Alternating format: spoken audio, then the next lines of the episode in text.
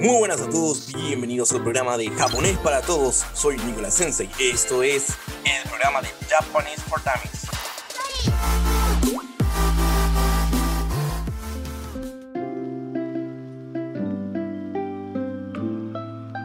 Muy buenas a todos, ¿cómo les va? Sean todos más que bienvenidos a otra nueva edición de Japonés para Todos. Mi nombre es Nicolás, o como me dicen mis alumnos, Nico Sensei, y estoy aquí para presentar un nuevo episodio de este programa, ¿de acuerdo? En este caso, la temática que vamos a tratar son los mangas, fundamentalmente. ¿Cómo surgieron? A ver, básicamente, el, el periodo en el cual ha explotado la industria, y fundamentalmente cómo está el manga actual y qué es lo que hay de novedad, o por qué actualmente, aunque no lo sepan, se ha empezado a consumir mucho más de este tipo de producto. Tal es así que incluso eh, la demanda es tal que las editoriales no pueden cubrirlo. Así que bueno, nada, déjenme presentarles por supuesto a mis fieles compañeros de esta hermosa tarde-noche, que son Felipe, por favor, pasa al frente, amigo Goyax. Yo, hola chicos, ¿cómo están? Muy buenas, ¿cómo estás, amigo? Felipe viene de Chile, ah, ok. Eh, desde las tierras de México, allá de la tierra del tequila, del desierto y por supuesto de los, los tacos, traigo a mi amigo Adrián, que ya, por supuesto, en algún programa anterior yo ya lo he invitado. Por favor, pasa a presentarse, Adrián. Lo único que me da tristeza es no tener un tequila en este momento, mi estimado Nico Sensei. Oh, eh, bueno, son cosas que pasan, querido, no te preocupes. No, no, no. Muy buenas a todos, espero que estén muy bien y, y un gusto estar con ustedes en otra emisión de Japonés para Todos. No, por favor, un gusto de nuevo verte de nuevo en este programa, querido. Siempre es un honor, vos sabés cómo es. Bien. Bueno, vamos a arrancar con esto, damas y caballeros, escuchadores que están ahí de tu lado. Empecemos con esta cuestión, fundamentalmente. Yo debo, voy a ser sincero, no soy tan fan lector de manga, soy más del anime, eh, pero aquí tengo varios exponentes que saben muchísimo más que yo, como todos los programas, básicamente. Así que le voy a preguntar más o menos la cuestión de hablar de todo esto. Aunque no lo crean, esta pequeña pregunta es interesante. ¿Cuándo y cómo surgieron los mangas? Porque uno piensa que surgieron al principio del siglo XX como un producto industrial y Nagger es realmente otra cuestión. Felipe sabe un poco más de esto. Contame un poco, amigo. ¿Cómo es que surgió esto? Dale. Mira, fíjate que esto comenzó ya en la época muy antigua, en época samurai, un poco antes, cuando se empezaron a hacer como dibujos personificando, ya sea tipo, no sé, beasters a las personas, y se empezaron a, a dibujar en, pa en, papel y se empezaron a mandar y representar a, la, a, las cortes y a las otras personas también. Mucha información que mi cerebro no voy a procesar.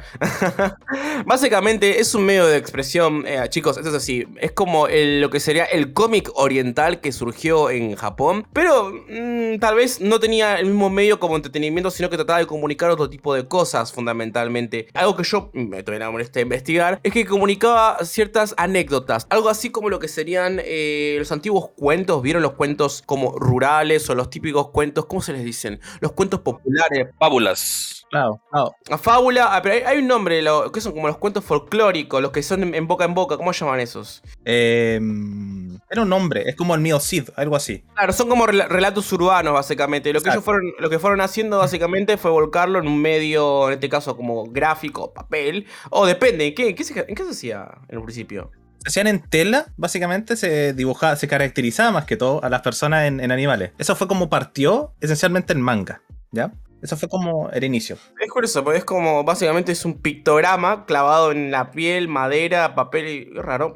Curioso que le digan manga. Pero debe ser por la cuestión del origen etimológico de la palabra, olvídate, no es Claro. algo así. Pero no, no, no, veo que loco eso. El origen en sí surgió entonces en qué periodo más o menos. Yo vi que era periodo Edo antes, ¿no? Claro, un poco antes del periodo Edo. La Edad Media, no, qué locura todo esto. Incluso yo con Adriana hemos visto que, incluso en otro programa habíamos charlado que en realidad el hecho de la necesidad de expresar o de relatar o contar algo que lo que estaba pasando en la realidad, no había muchos medios más que el boca en boca. Lo que hacían las culturas, en todo el mundo por supuesto, era bueno, ¿dónde voy a plasmar todo esto? Porque yo tengo ideas en la cabeza, tengo algo que contar, tengo historias, tengo algo que incluso mi tío o mi abuelo me contaba. Y si yo no lo escribo en algún lugar, se va a perder. Entonces es que ahí surgió más o menos este medio. Algo así como lo que fue en su momento eh, los típicos libros, o no sé, yo digo grimorio, pero no es grimorio, en la Edad Media, ya con los frailes, viste, y escribían las cosas. Bueno, acá surgió lo mismo. Pero, obviamente, ¿cómo pasás de eso a literalmente ver monas chinas haciendo ajea, ajea o viendo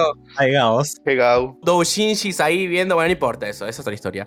¿Cómo llegamos a eso? No lo sé y estamos a investigarlo con todo esto. Ok, vamos a lo que es el el- la cuestión del origen. Si bien el origen fue en un periodo antiquísimo, ¿cómo fue llevado a lo que sería la época actual? ¿De a poco? ¿Cómo fue yendo a poco? Casualmente, acá yo tengo un apunte que decía algo que describía mucho lo que son las situaciones femeninas en la corte, hazañas históricas, batallas incluso en estampas japonesas. Aquí se dice ukiyo-e. No sé por qué es así, pero bueno. Había básicamente otro tipo de grabado, creo que se llama MAM, me acuerdo. Y después pasó otro tipo de escritura. Si nos vamos al siglo XX, más o menos, lo que sería la, después de la Segunda Guerra Mundial, por ejemplo, ahí en la mitad del siglo XX, existía algo llamado lo que es el akabon, básicamente. Es un, un tipo de, de grabado, tipo de, de presentación en formato como un libro, que se presentaba como lo que estos llamados mangas, digamos, arcaicos, digamos, ¿sí? Prácticamente era como el antecesor del manga porque eran los primeros relatos que hacían las bibliotecas japonesas en ese momento, justamente después de la Segunda Guerra Mundial. Y pues Felipe no me dejará mentir que justamente, así como lo hablamos en el podcast de cine, y yo aquí haciendo promoción de mi episodio, Oleate. Dale nomás, dale nomás. justamente después de, de la guerra la gente necesitaba un medio de entretenimiento, ¿no? Y, y el manga fue uno de ellos. Claro.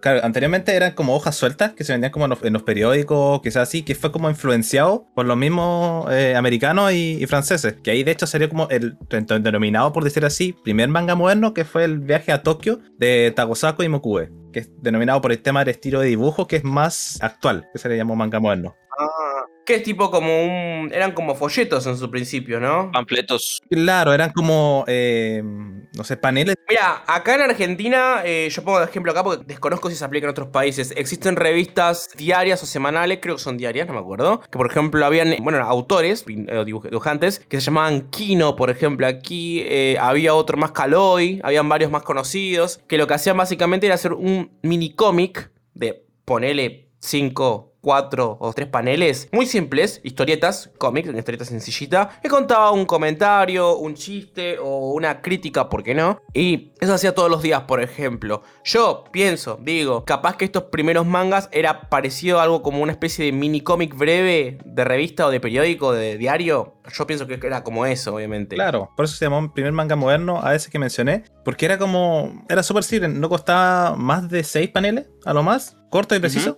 Y bueno, eh, de ahí empezó a surgir, obviamente, después de la Segunda Guerra, como mencionaba, eh, el Akabon, que era el manga con tapa roja, entretenimiento. Yo creo que el que está escuchando al otro lado, yo sé que tenés la duda de, bueno, pero ¿qué es lo que es? ¿Qué, qué es particular el manga? A ver, ¿por qué el manga no es cómic? Yo voy a aportar de lo que yo pienso, de lo que yo sé. Yo sé un poco más de cómic que de manga, pero bueno. Yo he notado que, primero, que el manga se lee en un sentido diferente a lo que se lee un libro normal, occidental o un cómic, que se lee de derecha a izquierda. Tú arrancas el tomo, digamos, supongamos que tú tienes un libro normal, lo tienes que invertir y así se inicia a leer el manga. De derecha a izquierda. Curioso, los paneles, incluso los cuadros de los diálogos o de las hojas, se lee el mismo sentido. De arriba hacia abajo, de derecha a izquierda. Datazo. Eso es uno creo que es una de las particulares más grandes que tiene el manga, por lo cual no se lo compara con el cómic. Otro ítem muy importante Curiosamente, es el tema de que ellos en las onomatopeyas, básicamente, para el que no sepa, en los cómics tenés el boom, el kaboom, el trash, todo eso. Son como utilizas alfabeto romano, básicamente, para emular los sonidos. En japonés, en el japonés, en el manga, ocurre algo curioso. Existen símbolos que son los denominados katakanas, que si bien tienen un valor como fonético, como tal, después poner los, típicos go, go, go, de Jojo's Bizarre Adventure, por ejemplo, eh, tenés esos pequeños sonidos, pero es curioso que no siempre representan esos sonidos. ¿Cómo es eso de miseriano? ¿Cómo que no representan sonidos? Exacto.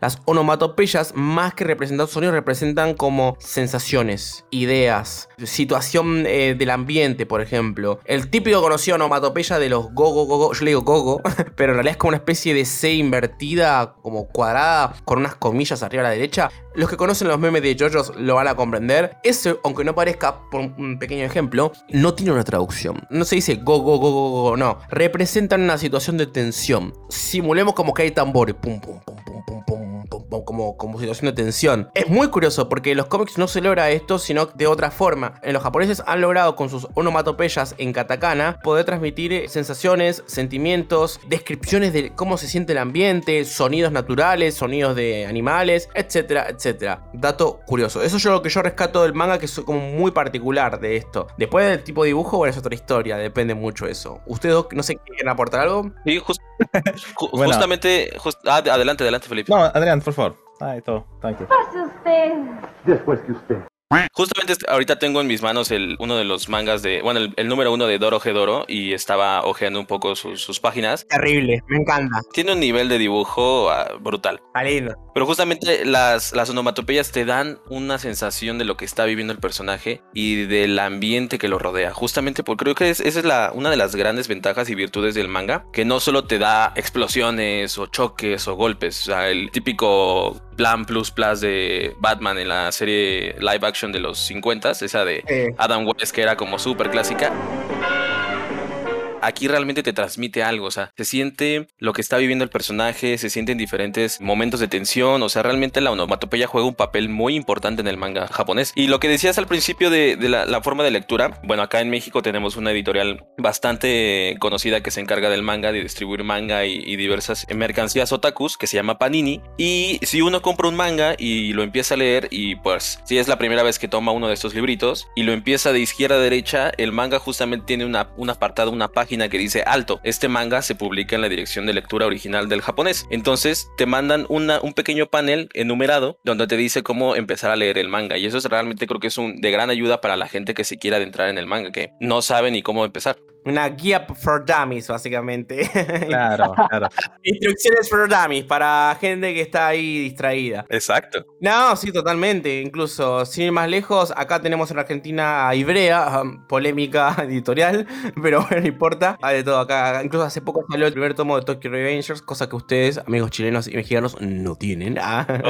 Ah, yo, ya me lo, yo- ya pronto. ya me lo compré. Casualmente mi amigo acá, Felipe, me está- eh, mi colega, está, él los tiene en japonés, cosa que yo también me los voy a comprar en japonés. Los, ¿Cuántos tenés, Felipe? Eh, tengo 13 tomos. Qué maravilla. 13, bien ahí. Yo ahora me los voy a...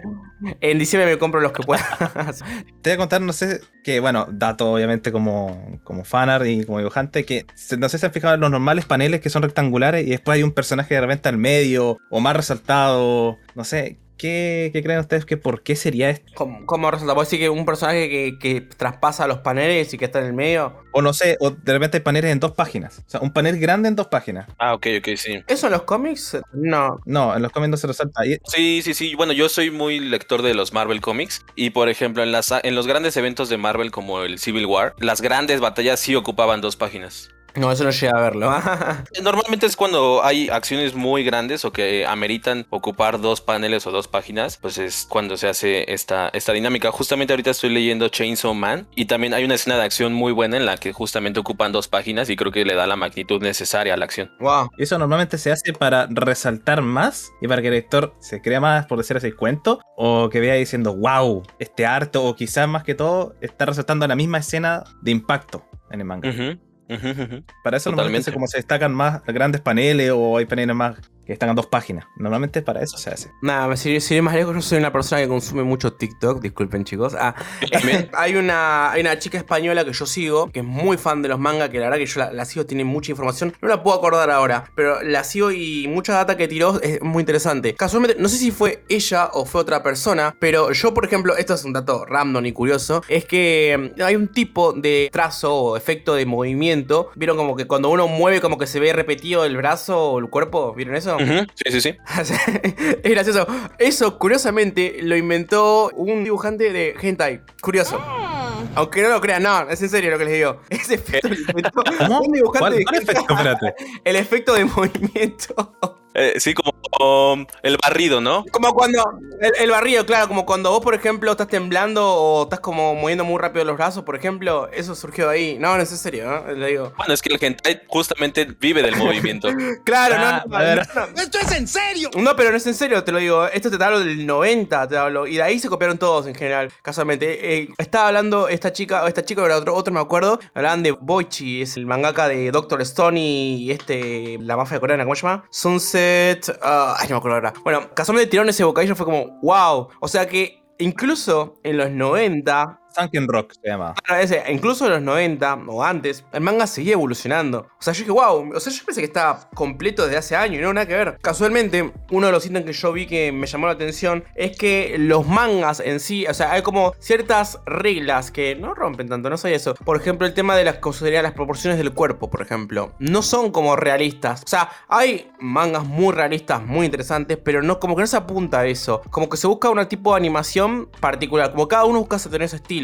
Tenés, por ejemplo, mangas como Nana, tenés los mangas de Clan, por ejemplo, que es como Sakura Card Captor. Eh, después tenés cosas más antiguas como JoJo's, por ejemplo. Y como que cada uno busca tener su, idea, incluso. Sin ir más lejos, a veces el autor, como incluso durante la obra, el manga, tiene como sus cambios. Por ejemplo, un amigo que yo tengo me comentaba que JoJo's, JoJo's, ahí está, eh, cuando arrancó, por ejemplo, el autor eh, ponía mucho énfasis en la belleza masculina, pero como los músculos, por ejemplo. Él se focalizaba mucho en la estructura anatómica de, los personajes y ahí es como que reflejaba la masculinidad, lo varonil, incluso, no digo el poder, sino la cuestión de como lo, el glamour, ponele. Y después, en las últimas temporadas, como que el autor, en vez de concentrarse en lo que es el aspecto físico, lo fue más por la moda, por las ropas, por el atuendo, la apariencia. Dato curioso. O sea, es genial como incluso cambiando el tipo de dibujo, vos puedes reflejar una idea u otra con diferentes eh, perspectivas, por supuesto. Pero nada, es un pequeño dato de cómo hay data e info por todos lados y que ha surgido por diferentes autores. Porque sí el manga es un constructo de muchos autores, lo han creado muchas personas y cada elemento que ha salido nuevo sigue.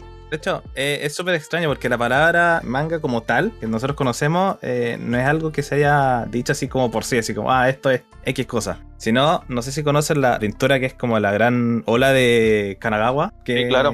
Básicamente, desde esa perspectiva se le dio el nombre de manga, que es como garabatos informales, como garabatos al azar, básicamente. Eso significa manga. Sí, es como dibujos improvisados, ¿no? Claro, algo así. De hecho, es como la base de tal para decir, ah, esto es un manga. De hecho, traigo una playera de esa ola, me encanta.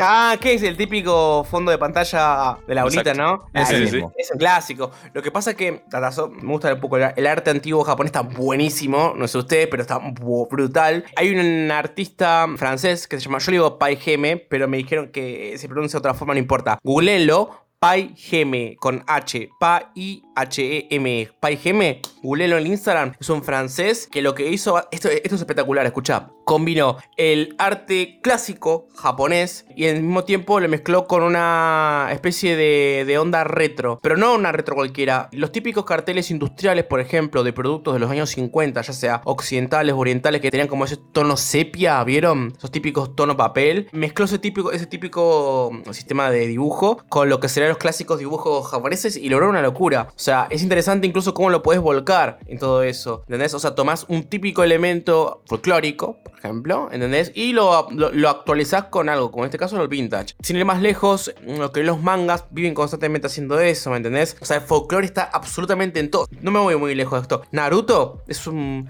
fiel reflejo del shintoísmo y del budismo. Fundamentalmente el budismo, ¿entendés? Ya sea el tema del Shin, el Sham, Naruto, Sasuke, la oscuridad, la luz, etc. Está buenísimo. Pain incluso refleja mucho lo que es el tema del el samsara, los seis caminos del samsara, por ejemplo, la transmigración. Y Pokémon, por ejemplo, refleja el shintoísmo puro. Al que no sepa, el shintoísmo básicamente es una creencia espiritual japonesa que lo que hace es que eh, dicen que en los objetos inanimados pueden eh, poseer por espíritus y cobrar vida. Hola, hola, la Pokémon. Pero nada, es gracioso como puedes agarrar desde lo más simple, lo actualizan y es una locura las horas que pueden hacer. Uf, respirar, respira, Nico, respira. Da.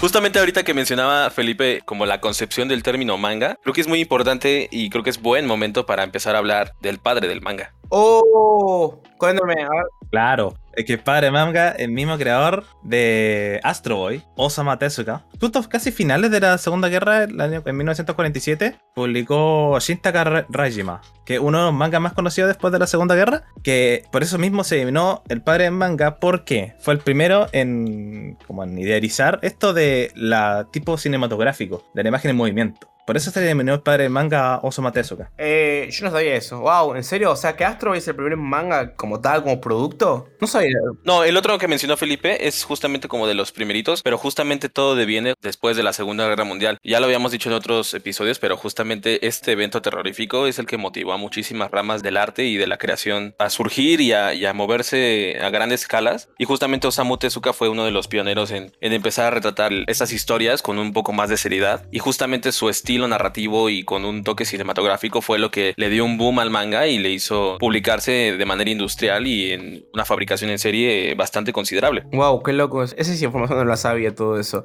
Todo esto, gente, imaginen esto. Todo esto es el origen. Imagínate lo que seguía después. Yo creo que el boom igual explotó en los 90, pero esto, amigos míos, ha sido solamente la intro de cómo empezó todo lo que es el manga. O sea, una ensalada terrible de influencias occidentales, una bomba atómica, no es algo menor tampoco en medio de Japón y todo un acarreo de no solamente información propia de la cultura de ellos, sino un formato que ya se venía como pateando desde el pasado, ¿de acuerdo? Entonces todo esto se mezcló, se combinó con una perspectiva industrial y comercial a mitad del siglo XX y después dijo, bueno, vamos a generar productos. Y ahí sale lo que es el manga. Sin ir más lejos, en los 90 se subdividen en muchos géneros que ahora los vamos a trabajar, no se preocupen. Y aquí es cuando explota y viene la salsa de, todo esto, la creme de la creme. Así que nada, vamos a esperarnos a encontrarnos, mejor dicho, en el próximo episodio para trabajar lo que es básicamente los géneros que fueron creándose en los 90. ¿Ok? Ahí empieza realmente todos los verdaderos pioneros, los verdaderos líderes de los primeros mangas que hasta el día de hoy se mantienen, mantienen los grandes incluso. Pero nada, nos vemos en el próximo capítulo y espero espero encontrarlos ahí, ¿de acuerdo? En todo caso, siempre pueden seguirnos en Instagram, chicos. Yo soy como Granadina Japonesa y soy el profesor y o el sensei y fundador de Japanese for Dummies en Instagram. Googleenlos y nos van a poder encontrar. Y además pueden escuchar, obviamente, nuestros anteriores programas, ¿eh? Nos vemos en el siguiente capítulo, ¿sí? Bye bye. Lean manga.